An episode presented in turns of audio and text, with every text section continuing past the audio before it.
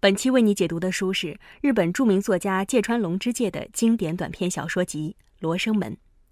这部文集里面既有标题作品《罗生门》，也包括芥川龙之介的名作《密林中》。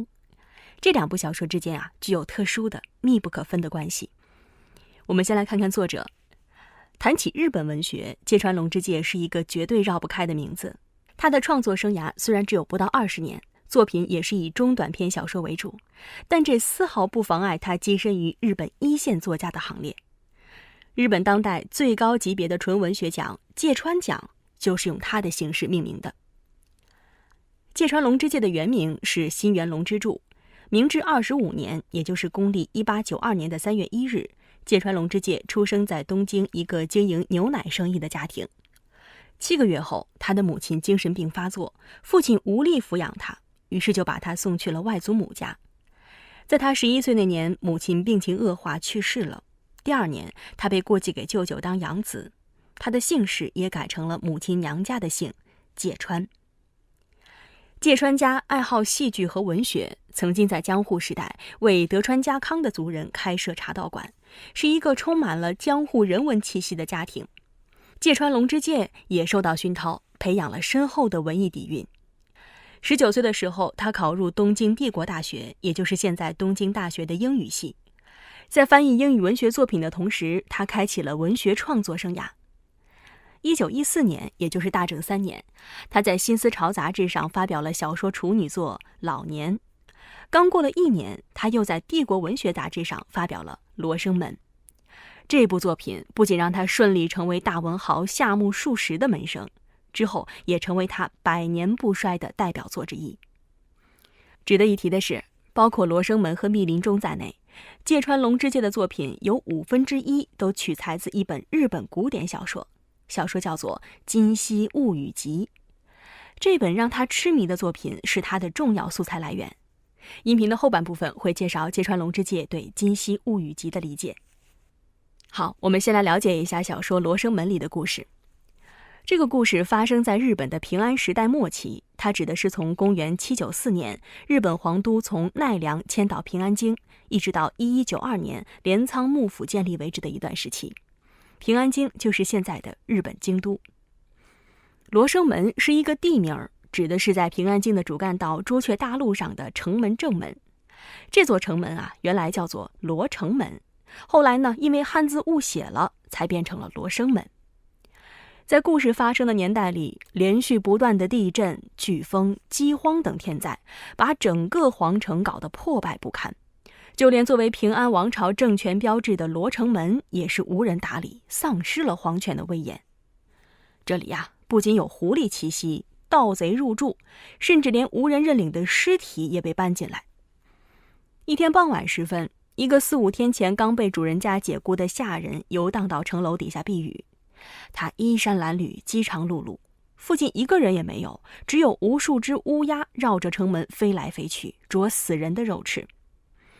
这个下人正在为明天的生计发愁，他知道啊，如果再这样游荡下去，一定会饿死在路边的，被人像狗一样拖到城楼里。但是，在一个这么颓败的社会里，他完全找不到可以糊口的工作，除非呢，当强盗。然而，他心中的道德感又让他不敢做如此伤天害理的事儿。就在他内心摇摆不定的时候，他发觉城门楼上好像有动静，于是就沿着漆成红色的宽大木梯，像壁虎一样蹑手蹑脚地往城楼顶上爬去。城楼顶上堆满了尸体，在微暗摇曳的烛光中，他隐约看到有一个又瘦又矮、像猴子一样的白发老太婆，正蹲在成堆的尸体中。看着一个已经死去的年轻女性的面孔，在六分恐惧、四分好奇的驱使下，这个下人一时间忘记了呼吸，直愣愣地看着老太婆的一举一动。只见老太婆掐住女尸的脖子，开始拔她的头发。随着头发一根根被拔下，这个下人心底的恐惧慢慢减少，对老太婆亵渎尸体的憎恶渐渐增加。最终，他按耐不住，一跃而起，手握挂在腰间的大刀刀鞘，大跨步地走到老太婆面前。老太婆被这个突如其来的男人吓得说不出来话，下意识地想逃。两人一番推推搡搡之后，在力气上占绝对上风的下人一把抓住老太婆瘦得像鸡爪一样的手腕，把她扳倒在地上。趴在地上的老太婆吓得瑟瑟发抖，眼睛睁大到好像眼珠都快掉出来了。在下人的呵斥下，她像鸟啼一般断断续续地解释说：“自己这样做也是不得已而为之啊，她只是想拿头发做成发髻去换些糊口的钱。”她说。他知道自己做了十恶不赦的事情，但是也是出于走投无路。再说了，躺在这里的每具尸体生前其实都算不上清白，包括那个被他拔了头发的女人。这个女人在过去的很长一段时间会把蛇切开，每段有四寸长，然后冒充鱼肉卖给军营。要不是死于瘟疫，这个女人大概到现在还在继续那种勾当。老太婆接着又说。她也不认为这个女人这样做啊是缺德，因为她也是迫于生计无可奈何呀。现在老太婆自己也是为了生计拔掉这个女人的头发，想必也是能够得到她的理解和原谅的。下人冷静的听完老太婆的这一番话，心中顿时生出了一种勇气，但这种勇气不是他之前跳出来阻止老太婆亵渎尸体时那种正义的志向。而是他刚才在城门底下摇摆不定的时候缺乏的那种作恶的胆量，是饿死，还是做强盗？他心中已经有了明确的答案。他已经被世间的疾苦和老太婆人吃人并不可耻的逻辑引入到了黑暗的世界了。他用嘲讽的语气跟老太婆又确认了一遍：“真是这样？”接着又说：“那我剥了你的衣服，你可别恨我。”否则我也要饿死。说完，就三两下剥去了老太婆身上的衣服，夹在腋下，跑出城门楼，消失在了夜色里。这就是小说《罗生门》的故事梗概了。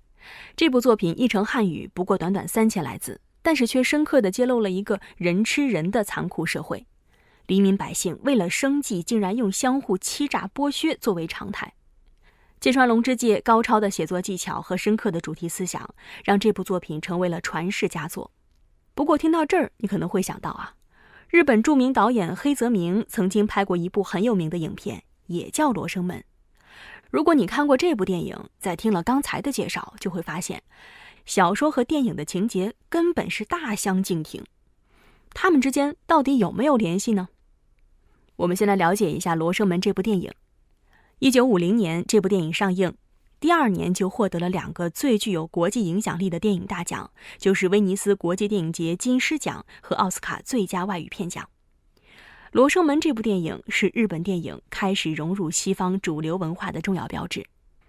电影《罗生门》里发生了一场命案，案件的几位当事人对簿公堂，在描述案件经过的时候，他们各自提供了一套说法，这些说法相互矛盾，纷繁复杂。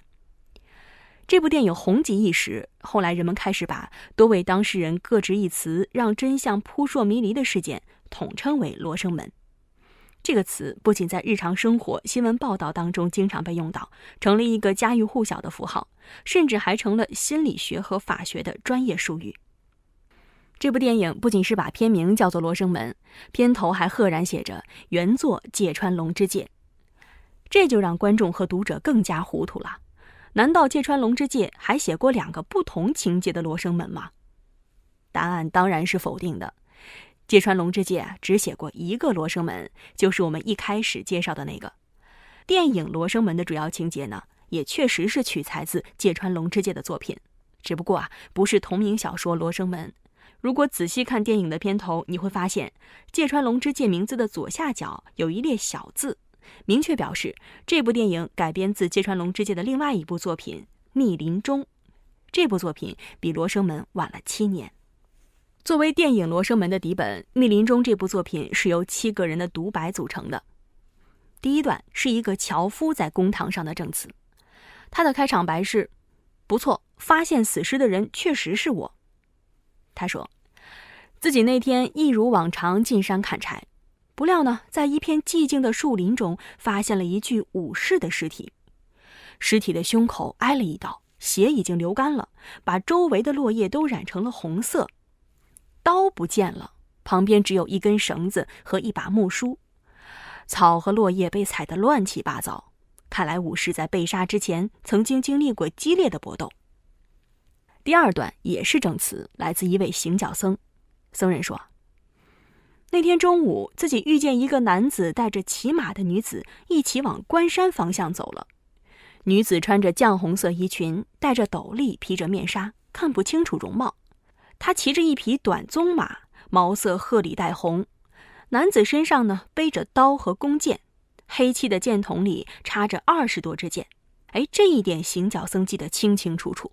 他说啊。”自己做梦也没有想到，两个人会遭遇这样的下场。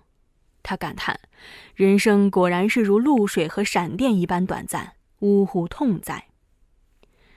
第三个在公堂上作证的是衙门的捕快。前一晚的初更时分，他抓住了臭名昭著的强盗多香丸。多香丸在石桥上因为坠马受伤才被捕的。现场发现的红褐色短鬃马和多香丸背在身上的弓箭，跟行脚僧形容的完全一致。捕快说：“是马把多香丸甩下来的，这一定是报应，因为多香丸作恶多端，即使是在盗贼里，他也算是个好色之徒。去年还曾经害死一位前来拜佛的妇人和一个女童。如果那个男子真的是被多香丸杀了，和他一起的女子的境况很让人担忧啊。”有必要查个水落石出。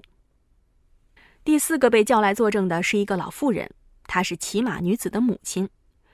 从她的口中，我们得知，被害的男子叫做金泽弘武，二十六岁，是若霞国的武士，性情很温和，没有仇家。女子是武士的妻子，名叫真沙，年方十九，性格坚韧要强。老妇人说：“啊这对夫妻昨天一起赶往若霞。”没想到竟然出了这样的事情，他泣不成声的咒骂多香丸这个恶贼，还恳请公堂尽快查出女儿的下落，这是他这辈子唯一的愿望了。故事讲到这儿，上半部分完结，读者从四个人的证词里大致了解了案件的背景，接下来进入更重要的下半部分，案件中的三个当事人陆续登场了，各自讲述案发的经过。首先登场的是强盗多香丸。多香丸承认自己当时无意中瞥见了武士妻子的美貌，就起了歹念，想把她占为己有。他先是把武士骗进了树林深处，把他制服以后呢，就用自己平时翻墙用的绳子把武士捆绑在杉树上，还给他的嘴里啊塞满了地上的竹叶。然后他回到了树林外女子等待丈夫的地方，谎称武士得了疾病。女子二话不说，急忙跟着他跑进树林。一看到被绑在树上的武士，女子就知道自己上了当。她突然从怀里抽出一把短刀，挥舞着刀要刺杀多香丸。多香丸说：“他从来没有见过这么刚烈的女子，不过自己毕竟是个江洋大盗，三两下就卸掉了女子手中的短刀。”女子无奈，只能束手就擒。就这样，强盗当着她丈夫的面占有了她。强盗得逞之后，正要离开，武士妻子突然抓住他的胳膊不放，说自己失身给两个男人，简直比死还难受。他要强盗与武士单打独斗，谁赢了他就跟谁走。多香丸说，当时女子眼中闪烁着火一样的光芒，这让他下定决心要堂堂正正的杀死武士。强盗把武士松绑，两个人你来我往的前前后后打了二十个回合。最终，强盗把武士刺死。他提着血淋淋的刀回过头来找女人，却发现他早就趁机逃得无影无踪了。他想到自己接下来可能是性命难保，就赶紧夺下武士的刀剑，骑上马进京去了。接下来是已经逃到清水寺的武士妻子的忏悔。他说：“强盗在玷污了自己之后，朝着武士露出嘲讽的笑容。”武士被紧紧地捆在树上，怎么也动弹不得。她往丈夫身边跑去，却被强盗一脚踢翻。当她挣扎着扬起脸的时候，在丈夫眼中看到的不是愤怒，也不是悲哀，而是鄙夷。那种眼神给她带来的打击呀，甚至比强盗踢她的一脚更沉重。她悲痛欲绝，一时间昏了过去。醒来时，她发现强盗早已经扬长而去了。只剩下丈夫被捆绑在树上，眼神和刚才一模一样。女子说自己又羞又恼，摇摇晃晃地站起来，跑到丈夫身边。她想一死了之，但是因为丈夫亲眼见到她受辱，所以她要拉着丈夫一起死。丈夫依旧是一脸的深恶痛绝，他没有表示反对。于是，女子像梦游一样把短刀刺入丈夫的胸口，然后再次失去了知觉。等她醒来，发现丈夫已经死了。她一边哭一边把丈夫身上的绳子解开，抛在一边。然后呢，她试遍了各种办法，比如用刀扎喉咙、跳池塘等等，但最终就是没能死成。现在的她不仅失身于强盗，还杀死了丈夫，不知道该如何是好。最后是武士的亡灵通过女巫之口说的话。武士说：“虽然强盗占有了妻子，但他还是劝妻子嫁给自己，跟他一起私奔。”武士反复跟妻子使眼色，让他不要听信强盗的花言巧语，但妻子并没有理会丈夫，还痴迷地抬起脸来看着强盗，说：“要带他去哪儿都可以。”就在强盗拉着他要走出树林的时候，他突然转过头，像发了疯一样指着被捆绑在树上的武士说：“杀死他！只要他活着，我就无法和你在一起。”强盗一脚把妻子踢倒在地上，问武士怎么处置。武士说：“就凭强盗这句话，他瞬间原谅了强盗之前犯下的罪行。但是在这期间，妻子趁机逃跑，强盗就前去追赶。离开之前，他还切断了武士身上的绳子。”最后只剩下武士一个人留在树林里，被背叛的他感到十分绝望，就拿起短刀刺向自己的胸口。这时周围一片寂静，武士感到有人悄悄走过来，拔掉了他胸口的短刀，一时间血涌不止。武士在逐渐降临的夜色中，慢慢陷入了永久的黑暗。到这里，密林中的故事就在读者的一头雾水中戛然而止了。没有尾声，没有结论。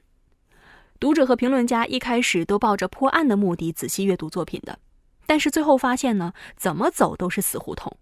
于是，日本评论家中村光夫就对这部作品的严谨性提出了质疑：作者提供的线索不全，事实无从推断，这不是给读者留下了透过文字无法看清人生的印象吗？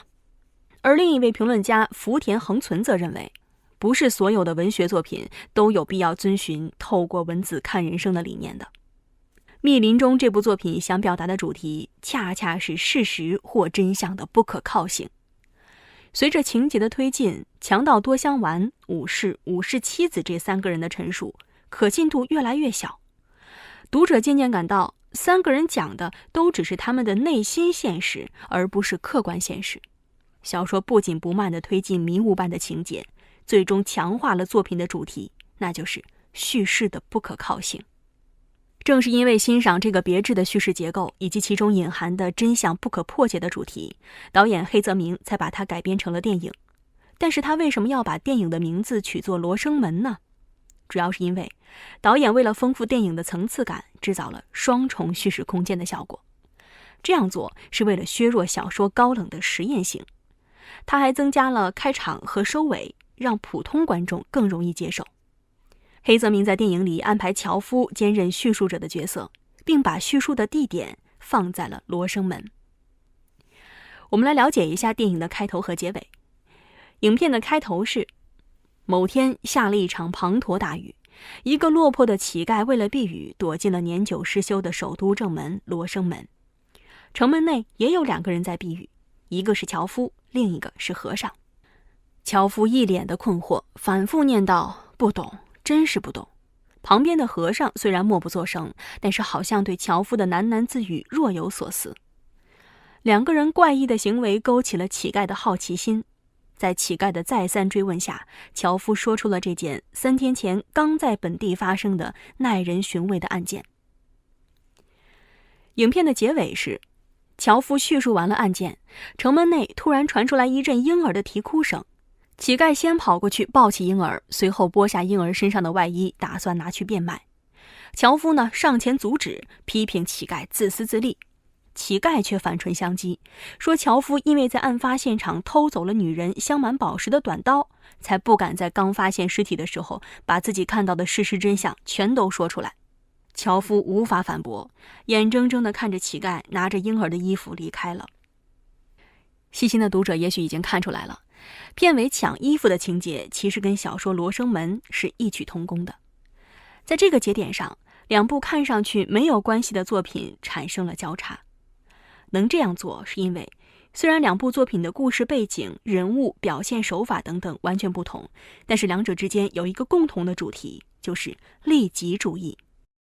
小说《罗生门》中的死者生前做不诚实的生意赚钱，老太婆拔掉死者头发卖钱，下人剥掉老太婆的衣服去谋生计，这都是出于利己的目的做了不道德的事情。小说《密林》中也是一样，武士究竟是怎么死去的根本不重要，重要的是三个当事人都隐瞒了部分真相，编造了有利于自己的证词。强盗说自己是在堂堂正正的比武之下杀死了武士的。武士妻子说自己重视清白，受不了丈夫的鄙视，才失手杀死了他。武士说是因为受不了妻子的背叛所带来的痛苦，才选择自杀。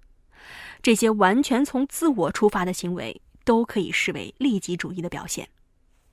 在电影《罗生门》的最后，导演还安排了一个桥段：当自私的乞丐剥下婴儿的衣服扬长而去之后，曾经偷拿短刀的樵夫告诉和尚，他决定收养婴儿。让他成为自己的第七个孩子。和尚原本因为亲眼看到了人性之恶而感到万念俱灰，听到这儿，他的眼中露出了一丝光芒。此时，滂沱大雨终于止住，樵夫在夕阳下抱着婴儿，踏上了回家的路。有些观众会认为，这个结尾对于正能量的宣传太过刻意了，有点落于俗套。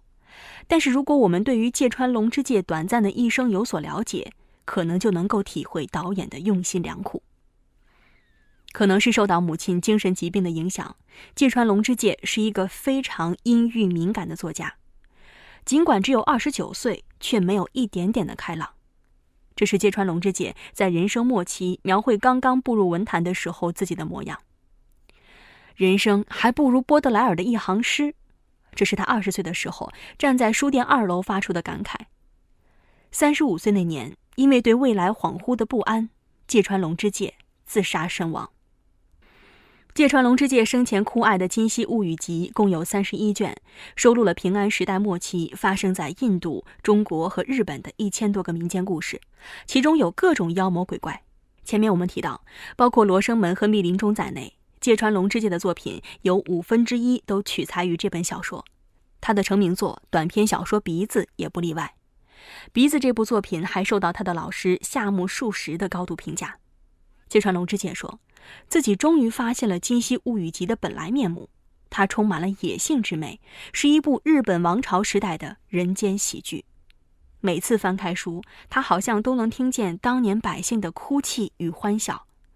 他还在《新思潮》杂志的创刊号上撰文说：“我今后仍然会继续采用这类作品进行创作。”仅仅把它们归为历史小说是我不情愿的。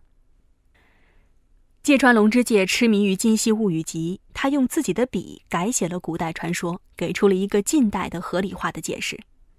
同样，导演黑泽明用一台摄影机再次改写了芥川龙之介的故事。刚才我们提到，在电影的结尾，他有意安排樵夫主动把婴儿抱回家抚养。夕阳下，和尚在遍地疾苦的人间，好像又看到了希望。这样的表达，不只是为了给色调灰暗的电影增添一抹光芒，给观众传递一份勇气，更像是向早早放弃人生的芥川龙之介使了个温暖的眼色，好像在说：对未来，我们或许是有着恍惚的不安，但同时，也总有希望。好，我们最后再来回顾一下本期内容里的知识要点。第一，芥川龙之介是日本家喻户晓的作家，他活跃于二十世纪初，虽然以写作中短篇小说为主，并在三十五岁那年就以自杀结束了创作生涯，但这些都毫不妨碍他跻身于日本一流作家的行列。第二，他的代表作《罗生门》发表于一九一五年。这部作品以平安时代末期和位于首都平安京的罗城门为背景，深刻揭露了一个人吃人的残酷社会。第三，日本导演黑泽明曾经执导过一部在日本电影史上具有里程碑意义的影片《罗生门》。这部影片改编自芥川龙之介的小说，但不是同名小说《罗生门》，而是另外一部《密林中》。第四，《密林中》是一部在叙事结构上极具实验性的作品，如果把它当作破案小说来阅读，必定会走入死胡同。作家通过作品想要表达的，其实是人生真相的不破解。第五，芥川龙之介痴迷于日本典籍《今昔物语集》，无论《罗生门》还是《密林中》，都改编于此。而黑泽明通过电影对芥川龙之介的作品进一步改编，让观众看到了对暗之物语融入希望的现代阐释。